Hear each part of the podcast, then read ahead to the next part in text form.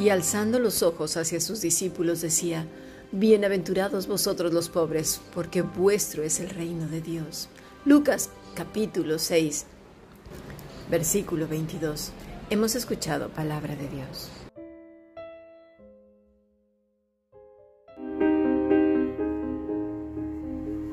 La Fundación Bíblica te invita a participar tanto de esta aula internacional hoy apegados a él, como a sus cursos online en mol.fundacionbiblica.com. También Adoración de Siervos todos los martes a las 7.30 de la tarde España a través de nuestro canal de YouTube. Para cualquier información escribe a fundacionbiblica.gmail.com. Aprendamos juntos del Maestro. Te esperamos.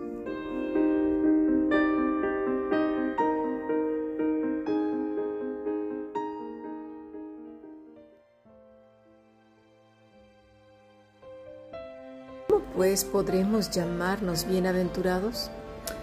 Cuando leemos ciertas novelas o incluso narramos ciertas experiencias con algunas personas, gente que expresa un sentimiento, pensamiento y cosas del alma intensas, decimos, ah, esta persona me miró profundamente, sentía que me atravesaba a mi propia alma, mi corazón, me desnudaba por completo. Mira, la expresión que usa Lucas es eis, cuando dice alzando los ojos hacia sus discípulos. Da esa idea de que Jesús está mirando el alma de estos discípulos y habla a todo su ser sin faltar cosa alguna. Eis quiere decir hacia adentro de ellos. Todos y cada uno de estos discípulos fueron examinados por el Todopoderoso encarnado tal y como lo hace con los que son suyos, es decir, contigo y conmigo. Hoy vamos a estudiar cómo pues podemos ser esos bienaventurados, porque hemos estado estudiando las bienaventuranzas y seguiremos, seguiremos con ellas, pero, pero necesitamos hacer un alto y hacer una reflexión. ¿Cómo? ¿Por qué? ¿Qué pasa aquí? ¿Qué fenómeno ocurre dentro de, de mi ser? ¿O qué tengo que hacer? Porque eso nos gusta, el hacer pero, pero sí, sí hay alguna hacer. Y ahora lo vamos a ver, esos cambios que tenemos que llevar a cabo y que implican mucha acción y determinación sobre todo. Los que no son de su rebaño, pues siempre serán los indiferentes, los que no pasa nada e incluso buscan excusas para hacer lo que les viene en gana con el pretexto o con el supuesto de que son cristianos, pero la verdad es que no son otra cosa que muertos vivientes. Hacen lo que quieren y al final de cuentas se dejan arrastrar por la autocompasión, la lástima y bueno, pues como eh, el Señor ya me aceptará como soy y, bueno, pues no, total, Él ya sabe que soy así. ¿En serio? Esta mañana expliqué con un ejemplo algo muy interesante y me gustaría retomarlo, por favor, y que se entienda porque creo que nos dará mucha luz a lo que yo quiero decir en cuanto a la bienaventuranza. Hablé de un hombre que fue al especialista. Este hombre era ciego, llevaba varios días triste y en realidad no sabía la razón de por qué. Así que preocupado fue a ver a una doctora. Esta lo miró y pensó de inmediato que debido a su discapacidad, pues el hombre estaba triste, dio por sentado como nos encanta dar por sentado un montón de cosas. ¿A que sí? Bueno, así que intentó desviar la situación y dejó una asignación al hombre. Le dijo que escribiera en unas hojas todas las cosas por las cuales podría estar feliz. Él le dijo, ¿eso es todo? Ella dijo, sí, eso es todo. Nos vemos en una semana. Bueno, pero pasaron varios días y varios días y el hombre parecía no volver, hasta que pidió una nueva hora para visitarse con ella. Después de todo eso, la mujer había pensado que él había sido muy exigente, quizás. Pero bueno, el hombre entró en la consulta con un maletín y ella inmediatamente le dijo, pensé que no volverías. Y él contestó, yo también lo pensé, pero sabes, quería cumplir con lo que me habías asignado. Pero a partir de hoy ya te aviso que no volveré jamás. Ella se sorprendió y dijo, uy, creo que me pasé con, con la petición que le hice, pero bueno, le dijo ella, si esta es tu decisión, está bien, por supuesto que sí. El hombre se sentó, puso el maletín sobre el escritorio y dijo, aquí tienes la asignación que me has dejado. Y dijo ella, ¿está dentro de este maletín? Él le dijo, sí, tómalo. Entonces ella abrió el maletín y había cerca de diez cuadernos, escritos con más o menos bien la escritura, porque recordemos que era un hombre que no veía. Probablemente había visto en algún tiempo y después pues perdió la vista, pero él escribió esos cuadernos. Así pues, más o menos bien, más o menos mal, ahí estaba la escritura. Pero lo curioso es que estaban escritos por ambas caras todos los cuadernos sin faltar uno. Ella se sorprendió mucho porque ahora, haciendo un recuento de las dos semanas que había faltado y todo lo que había escrito, pensó que era, era demasiado, era demasiado. Así que le preguntó por cuál cuaderno quieres que comience y él dijo, bueno, pon el uno, ¿no? Como todo. Dijo ella, bueno, sí, sí, tienes razón, vamos a ver.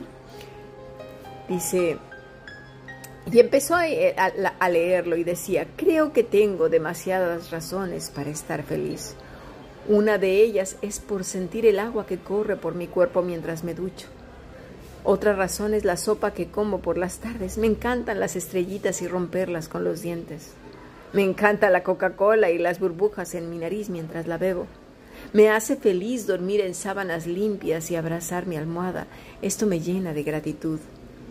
La especialista comenzó a cambiar el rostro y a sentirse profundamente miserable. Se dio cuenta que la discapacitada era ella, que mientras el hombre no intentaba de ocultar su discapacidad, ella lo trataba a toda costa de ocultar para que nadie notara sus miserias, fingir y pretender que ella era la profesional y la estable. Hmm. Y es que, como bien dije en el bloque de la mañana, ¿cómo podemos sentir gratitud a Dios? ¿Cómo podemos valorar lo grande si lo pequeño ni siquiera lo miramos? ¿Y sabes por qué? Porque vivimos una sociedad donde deseamos encontrar en otros las carencias que tenemos en las cosas la felicidad y gratitud que no somos capaces de ver ni valorar en lo que sí tenemos. Porque sabes una cosa, esas pequeñas cositas, las que acaba de mencionar este hombre en sus cuadernos, son al final de cuentas grandes cosas, porque imagínate que no puedes saborear la comida. Eh, yo ahora con lo del COVID quedé muy tocada con el olfato y el gusto. No percibo bien los sabores. Hasta que no perdemos las cosas es cuando empezamos a valorarlas, ¿verdad? Decía un hombre, no soporto que me pregunten si soy feliz, porque la felicidad es como hacer pis. Y yo me quedé muy rara, dije, ¿cómo que pis? Sí, pipí, como hacer pis, como orinar. Y yo dije, qué raro este hombre. Y él contesta, porque es algo que solo yo puedo hacer. Nadie puede hacer pis por mí. Yo soy la única persona que lo puede hacer. Y si bebo agua, puedo hacer más y mi cuerpo estará más sano e hidratado.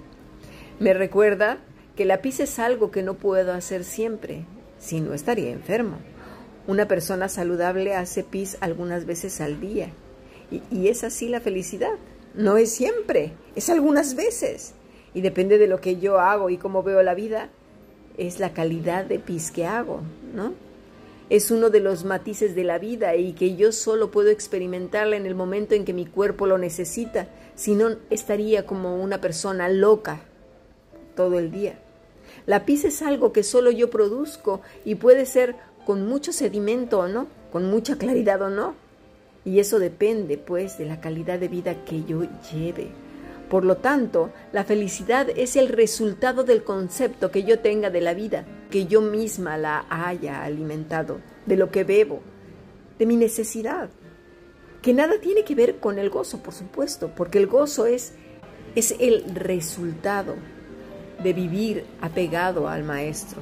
Y eso, eso cambia la vida, la forma de ver las cosas, es completamente diferente.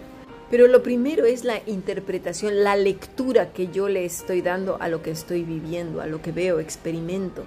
Mira, daré un ejemplo. Vamos a suponer que hoy estás en el trabajo y tu jefe te ha dicho que tienes que doblar turnos, que no te pagará las horas extras y que además no tiene una buena valoración de tu desempeño. Eso te hace sentir frustrado, muy enfadado, desanimada, frustrada y enfadada.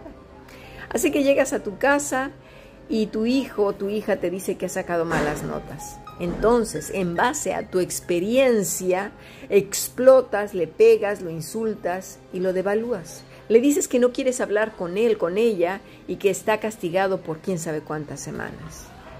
Ahora vamos a cambiar el escenario. Pero si las cosas te son distintas, si tu jefe te dice que te pagará las horas extras que hagas, que no haga falta que dobles turnos y que están felices en la empresa con tu desempeño, entonces viene nuevamente tu hijo cuando llegas a casa y te dice exactamente lo mismo. Pero tú como vienes feliz, como tu ánimo está bien, tú no reaccionas igual. Tú pasas por alto y entiendes que tu hijo también pudo haber pasado por un momento difícil. Eres empático, reaccionas diferente. ¿Por qué? Porque medimos nuestra paz, nuestro gozo, nuestra felicidad en base a otros. Nuestra nutrición son las circunstancias, son otros, las respuestas de otros, la amargura de otros, no la estabilidad interior. ¿A que no vamos a hacer pis cada vez que deseamos, verdad? A veces hasta educamos incluso nuestras necesidades básicas. Y esto es un ejemplo de cómo podemos gestionar nuestra vida, de gente que ha desarrollado el talento de vivir. Vamos a pasar a nuestro siguiente podcast.